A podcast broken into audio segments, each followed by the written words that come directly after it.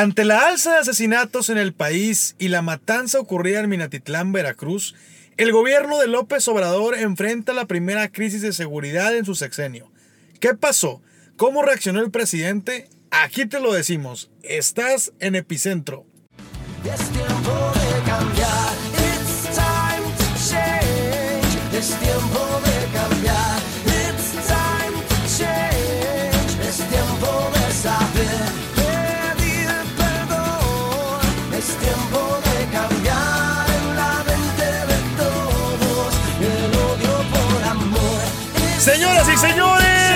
Bienvenidos una vez más a Epicentro, su podcast bonito, su podcast favorito, el podcast que no puede faltar cada semana. Y el día de hoy saludo como siempre a mi amigo, mi compadre, mi hermano, mi estimado Beto Martínez. Don Oscar Tobar Sánchez, eh, con gran indignación, con gran molestia, con gran... ¿Qué pasó, compadre? Estoy bien enojado. La verdad, este tema que vamos a tocar hoy sí me trae molesto, me trae incómodo, me molestó a sobremanera. Hemos tratado, bueno, tratamos en todos los episodios de ser muy imparciales, Sí. de intentar ver por qué se están haciendo las cosas, pero en este Tratar caso de comprender al gobierno el por qué, pero en este caso sí ando muy molesto. Bendito Dios, tengo mi café de tetecolo. Sí. Aquí lo tengo en mi mano. Vienes protegido. Vengo protegido. Ya le di un traguito, ya desperté. De ¿Sí? más, yo creo. Este, pero este traguito, fíjate que me sabe a cuando te levantas como a las 5 de la mañana y tu alarma va a sonar a las 7. Híjole, Hijo qué de chulada, compadre, me alcanzo a volver a acomodar, me alcanzo a volver a dormir y me alcanzo a volver a despertar rico. Qué bonito. Es bonito, a eso me sabe. Y qué bueno que le di un trago para quitarme el sabor que tengo y la decepción que me dio el presidente Andrés Manuel López Obrador este fin de semana. Y así lo digo, de cajón. Decepcionado, molesto, indignado. Y la verdad, ahora sí sentí que no hay presidente.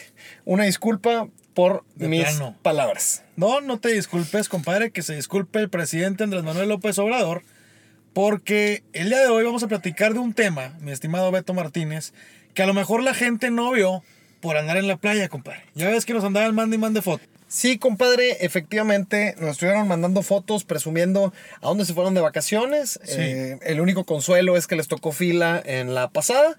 Es lo único que nos quedó de consuelo. Nosotros aquí estuvimos trabajando y bueno, nos tocó ver de primera mano. Digo, mucha gente sí se enteró. eh, pero aquí les queremos platicar exactamente qué pasó, eh, cuáles fueron las reacciones y a qué está llevando este tema, ¿no? Uno de los peores ataques, compadre, se suscitó en México desde que Andrés Manuel López Obrador tomó protesta en diciembre, aquel día glorioso en el que le dieron el bastón de mando. Es correcto. Y pues te cuento con tristeza, mi estimado Beto Martínez, que en Minatitlán, Veracruz, un comando armado de seis hombres irrumpió en una fiesta familiar y asesinó a 13 personas. Iban detrás de, de un señor que se dice que era dueño de un bar en Veracruz. Lo venían persiguiendo, ya lo estaban, digamos, cazando.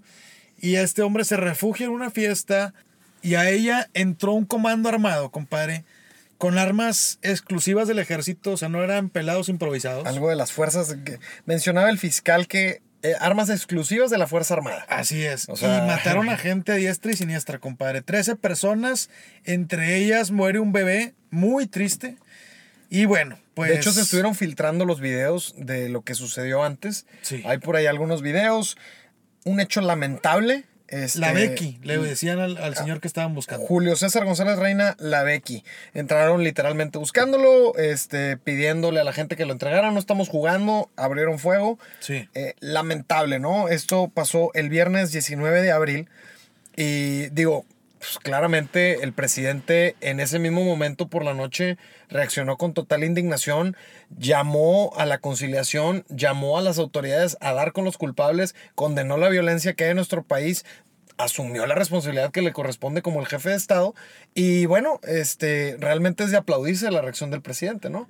No, nada de lo que acabas de decir es verdad. ¿Cómo? ¿No reaccionó así el presidente? No, señor. Maldita sea. El presidente Andrés Manuel López Obrador decidió meterse a la cama y taparse con la sábana Chi- y hacer como que no pasaba nada. Porque Ah. el señor no dijo ni una palabra, ni pío, compadre. No fue para escribir un tweet, no declaró y fue. Siempre está grabando videos. Sí. Siempre está. De hecho, ah, eso es lo que más me encabrona. Y perdón por la palabra, porque Dale, sí. dale, o sea, no me molesta, me encabrona. Ahorita van- les voy a explicar exactamente por qué. Obviamente, todo lo que dije antes es sarcasmo. Sí. Pero al señor se le ocurre que su primer tweet, quiero pensar, de verdad, de todo corazón, quiero pensar que estaba programado. O sea, que lo dejó listo, que se quedó ahí. ¿Cuándo fue su primer tweet, mi estimado Beto? Al otro día, el sábado por la mañana, el señor tuitea y obviamente como no lo este, dijo con sus palabras, Sí. lo, lo vamos a leer aquí. Y dijo el presidente, Callaron como momias cuando saqueaban y pisoteaban los derechos humanos. Y ahora gritan como pregoneros que es inconstitucional hacer justicia y desterrar la corrupción. No cabe duda de que la única doctrina de los conservadores es la hipocresía. Son como sepulcros blanqueados.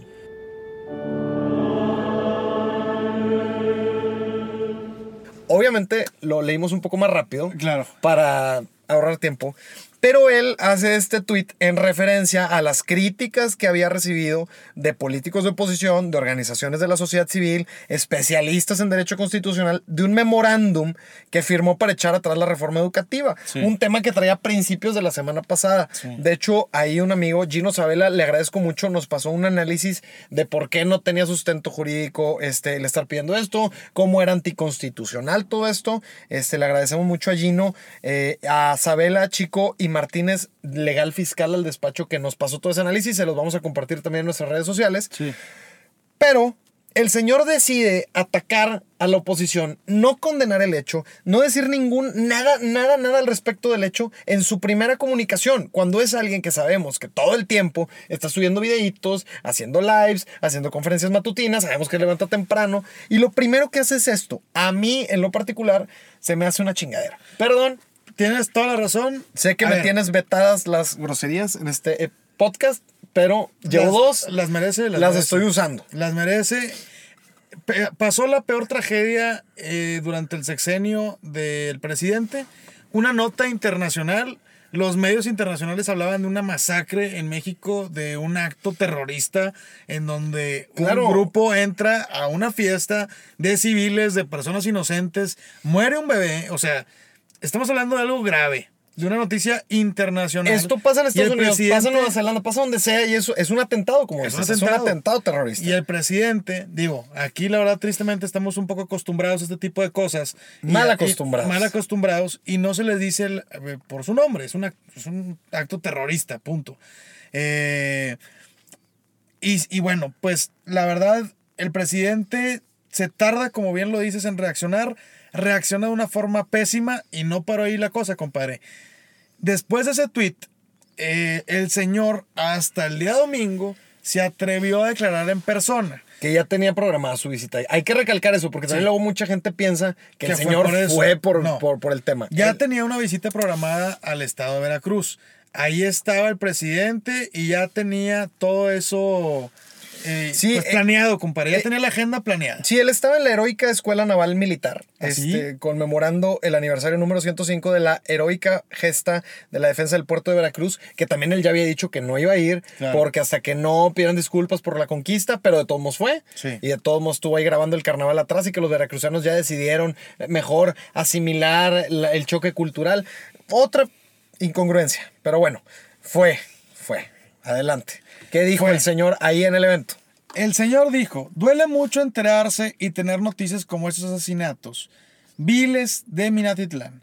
Todo este fruto podrido, todo esto que se heredó de la aplicación de una política económica antipopular, le hace antipopular. Sí. Y entreguista, en donde lo único que les importa era saquear y robar, el gobierno no estaba hecho para servir al pueblo, estaba convertido en un facilitador para la corrupción. A ver, el señor, la primera declaración que da no fue... eh, Ni siquiera relacionado. Oye, a ver, la- ¿dónde están los familiares, las víctimas? Este, Me solidarizo me con solidarizo. Oye, estamos desplegando a todas las autoridades a nivel federal para dar con los responsables. Ponemos los recursos a disposición. A ver, había miles de cosas que hacer desde el minuto en el que se enteró el presidente. Pasaron dos días completos. El domingo sale con esto y sale a hablar otra vez, Beto, de los gobiernos anteriores. ¿Cuánto tiempo, y es pregunta para el auditorio y para ti, cuánto tiempo le va, le vamos a aguantar al presidente que se siga hablando de los gobiernos anteriores? ¿Hasta cuándo es prudente seguir echándole la culpa a los gobiernos anteriores? ¿Y hasta cuándo le van a exigir o le vamos a exigir que ya empiece a dar cuentas él, su gobierno? Porque si así va a estar todo el sexenio, compadre, pues imagínate dónde vamos a parar. Además, aquí este, también le sacaron las declaraciones que hizo con Ciro Gómez Leiva cuando Sí. estaba todavía encampañado, que le dijo, oiga, entonces a partir del 1 de diciembre, porque él decía, es que se va a acabar la corrupción, se va a acabar la inseguridad y va a haber paz en México. Dijo, bueno, entonces a partir del 1 de diciembre podemos considerar que ya va a mejorar la seguridad del país. Dijo, sí, no. No solo el 1 de diciembre, sino desde el 2 de julio, Sí. del momento que yo sea elegido, va a empezar a mejorar. Súmale esos seis meses hasta ahorita, luego más los seis meses que está pidiendo el prórroga, ya va un año donde el señor dice que lo va a resolver. Yo entiendo que no es algo que se va a resolver de la noche a la mañana. Claro que no. El problema es que lo dijo. Claro. Ese es el problema. Que lo dijo, que lo cantó y ahora ya estando en el poder es muy diferente. Eh, ya ver la situación. Y, y también es muy diferente la manera en la que reacciona, porque además no hay nada de estrategia. Seguimos viendo líneas donde también resalta, eh, la ventaja que tiene Veracruz es que tenemos un gobernador honesto y un gobernador que no está involucrado con el crimen organizado. A ver, sabemos que es un enfrentamiento entre cárteles. ¿Qué tienes que estar destacando al gobernador? De que Morena. por cierto es de Morena Claro. en un, en, un, en un municipio de Morena, con un gobernador de Morena, con un presidente de Morena. Entonces, ya no hay más culpables. O sea, ya es un momento urgente de corregir y de, de- de trabajar por esto. Sí, sí, la verdad es que Andrés Manuel toma una postura equivocada, eh, vuelve a sacar el tema político en una situación en la que no, no era correcta, no era el momento, se tarda demasiado Beto y sigue haciendo errores en el tema de comunicación, se ve un gobierno eh, sin organización, sin ton ni son, la verdad es que está complicado. Y sin ton ni son es un dicho popular de mis abuelos. Pero Que- que aquí no- retomamos. Que aquí retomo y les mando un saludo. Sí, no, y, y- y yo lo que siento es que seguimos teniendo este, un candidato. O sea, no, Sí. no, no tenemos. No un- se siente un- presidente. No se siente un presidente. Este, por eso digo, no tenemos presidente. La Claro. verdad es que así se siente por el hecho de cómo transmite sus mensajes. Sí creo que también él dice, es que es de las administraciones anteriores. Pues es que por eso se te, eligió- se- se li- te eligieron a ti. O sea, e- el trabajo de un nuevo presidente es mejorar las cosas que el gobierno anterior hizo mal. Claro. Porque por algo votaron por ti, por eso votaron por un cambio, que es literalmente por lo que se votó, y retomar y continuar con lo que se estuviera haciendo bien. Para él todo se estaba haciendo mal, entonces supone que todo lo está cambiando. Pero bueno, ya le tocó sentir la presión del país porque también en redes sociales se lo hicieron saber. Sí, hubo reacciones de parte de la ciudadanía. Eh, en las redes, pues hubo protesta ante el silencio del presidente antififi. La raza hizo tendencia al hashtag AMLO renuncia y el hashtag AMLO el pueblo contigo. O sea, teníamos a dos bandos ahí peleando Polarizado. por, eh, por el trending topic. Ningún voto involucrado en ese tema. Ningún los involucrado. aseguro. Es sarcasmo. Evidentemente eran la gente de los partidos eh, tradicionales contra la raza de Morena peleándose en Twitter y los ciudadanos de verdad pues nada más viendo como el tenis, ¿no? De un lado a lado, este, el toma y, quiero, daca. y quiero recalcar que en redes sociales si agarró más vuelo el AMLO renuncia. De nuevo también, el voto de AMLO o la gente que respalda a AMLO, mucha no está en redes sociales. Claro. O sea, sí es importante resaltar eso porque mucha gente dice, no, es que ya se nota y se percibe el hartazgo de la gente. No, no, no, no es un pulso, no es el pulso de verdad. Sí, no. Las redes sociales eh, son lo que en general está, está indignado con él desde, desde que ganó, ¿no? Y, y ya ha sido una tendencia, ha sido una tendencia los errores de comunicación del presidente y va a ser algo que le va a seguir costando porque no es la primera vez y no creo que sea la última. No es la primera vez, compadre. Y de eso se trata también el capítulo de hoy. A ver, queremos informarles de lo que pasó en Minatitlán. que la inseguridad de nuestro país sigue aumentando. Ahorita vamos a ir a los números históricos de homicidios en nuestro país y que el gobierno federal está manejando las cosas de forma negativa. De eso queremos hablar hoy. Queremos compartirles que las cosas no se están haciendo bien, desgraciadamente. Me encantaría poderle aplaudir a Andrés Manuel, como ya lo hemos hecho pocas veces, pero lo hemos hecho en este podcast. Eh, dos, tres aplausitos, no, así no mucho, ¿verdad? Pero, No ha sido avasallador, No, ¿no? no, ha sido ovación, no, no, pero, pero sí se le ha aplaudido una vez, nada más. Y eh, bueno, pues como ya lo decías, ha pasado en otras ocasiones. Ha habido ya crisis de comunicación en el gobierno federal, por ejemplo, en el tema de las estancias infantiles, también guardaron silencio ante lo que hicieron los diputados. Después se le preguntó en la mañanera y el señor no iba preparado, no supo contestar a dónde podía acudir una madre de familia o una mujer eh, que sufría situaciones de violencia. También pasó con el tema de Moreno Valle, en donde se dijo primero que la forma del accidente fue inusual, abriendo la puerta a un tema así como de que fue atentado o algo así. Y luego dijeron, no, no, no, todo lo contrario, eh, no pasó nada, fue un accidente, ya investigamos y bla, bla, bla. Y ha habido otros casos también, compadre, que, que, que el gobierno federal no ha sabido manejar. Sí, digo, también suena mucho, por ejemplo, la, la del aeropuerto donde Jiménez Ándale, Espriu ándale. dijo, no encontramos nada de corrupción en el aeropuerto. ¿Y luego? Se hizo porque no había, porque este, no puede haber un aeropuerto con 60 millones de pobres, etcétera, que aparte es una cifra incorrecta. Sí. Este, y luego AMLO dice, no, no, sí había, claro que había, digo, como siempre he dicho, hay otros datos.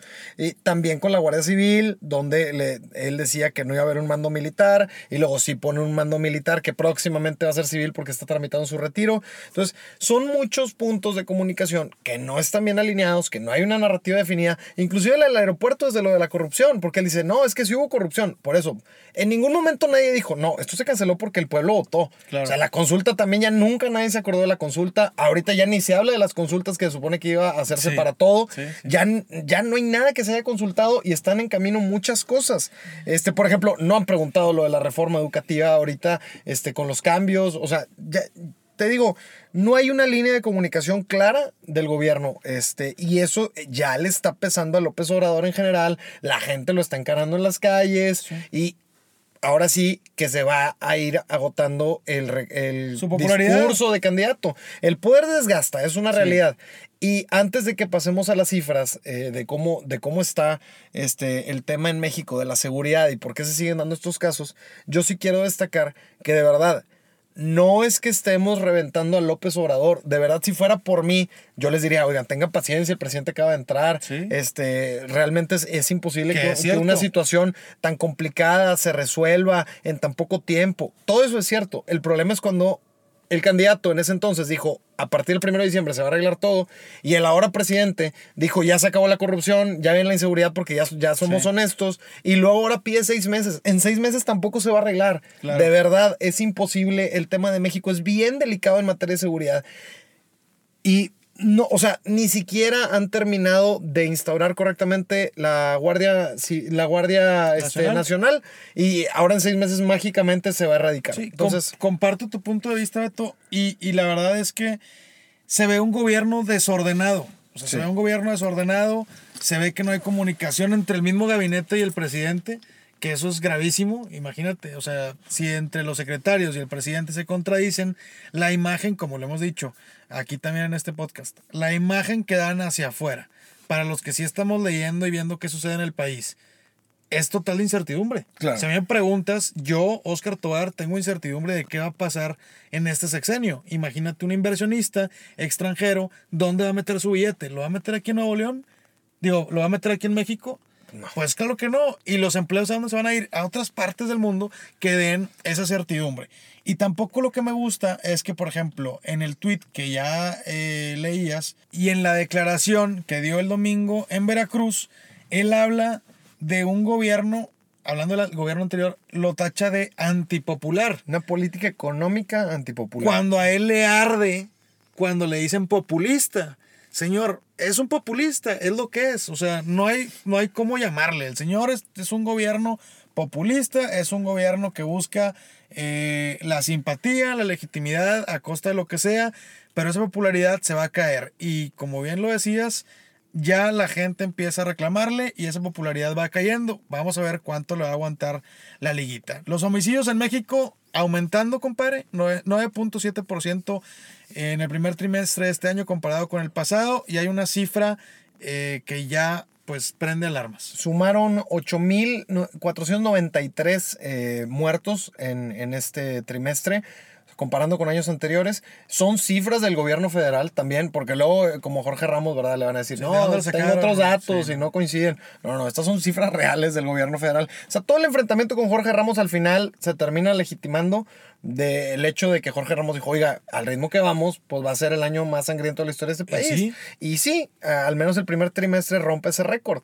Entonces, Pues López Obrador pidió un plazo. Él dijo que le diéramos seis meses para que la Guardia Nacional diera resultado y pueda reducir la violencia. Vamos a ver, vamos a dárselos, digo, no nos queda de otra, también, no, no hay opción. Este, No, y de verdad, Pero, pero sí. vamos a ver si, si dan resultados, ¿no? No, y, y como mencionábamos y pasando rápidamente a las conclusiones, a mí me parece que el error número uno del presidente es la comunicación, porque de verdad el tema de seguridad no se va a arreglar de la noche a la mañana. Eso Claro. es un hecho, es una realidad. O sea, vivimos en un país en una crisis enorme que fue culpa de Calderón porque desató la guerra contra el narco, por Peña que siguió la estrategia y que no supo controlarla, que no, o no la, no la cambió. Bueno, si son los dos los culpables, es parte de la historia de nuestro país y es parte de la realidad que hoy tenemos. Hoy le toca al presidente en turno cambiar esa estrategia que ya lo hizo, entre comillas, porque realmente lo de la Guardia Nacional es seguir con el tema de los militares en las calles, pero el tema es cómo lo comunica, el tema es cómo reacciona ante las crisis, el tema es cómo se dirige hacia el país, cómo en ningún momento estamos escuchando un discurso conciliador porque él sigue creyendo en polarizar al país.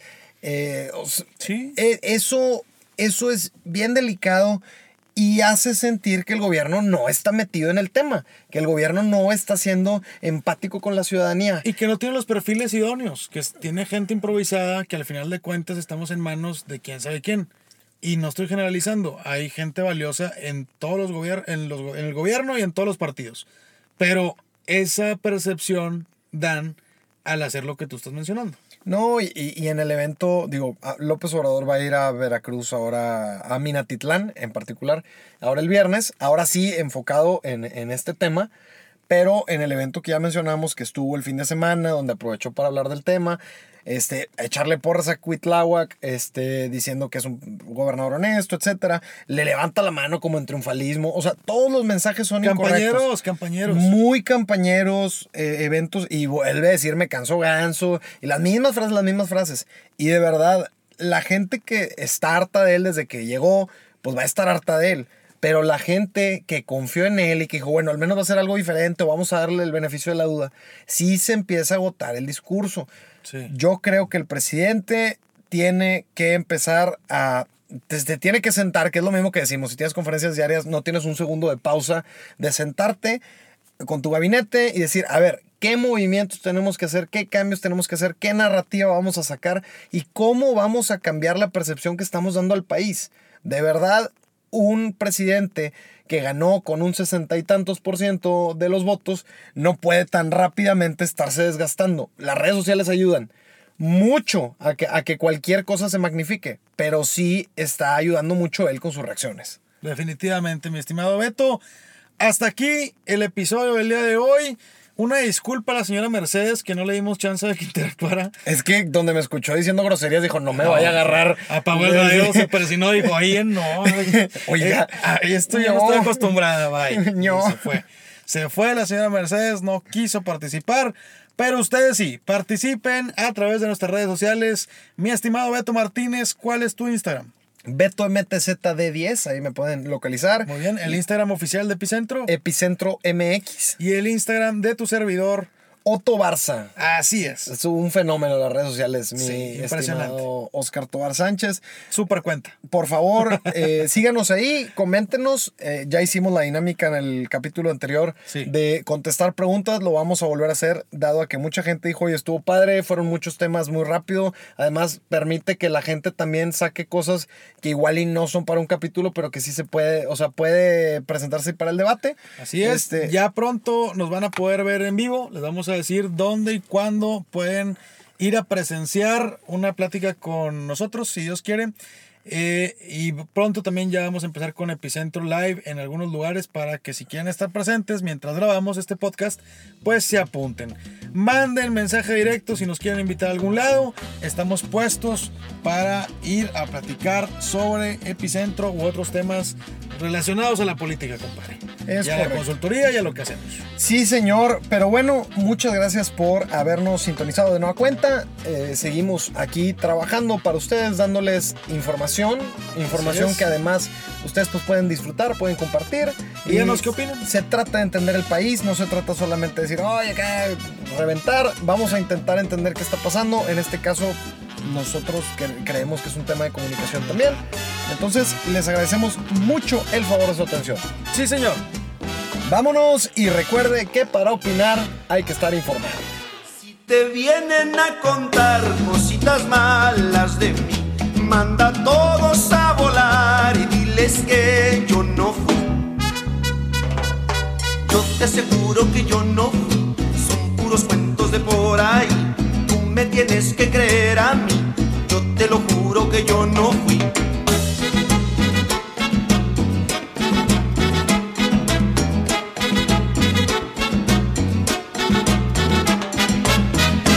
Si te vienen a contar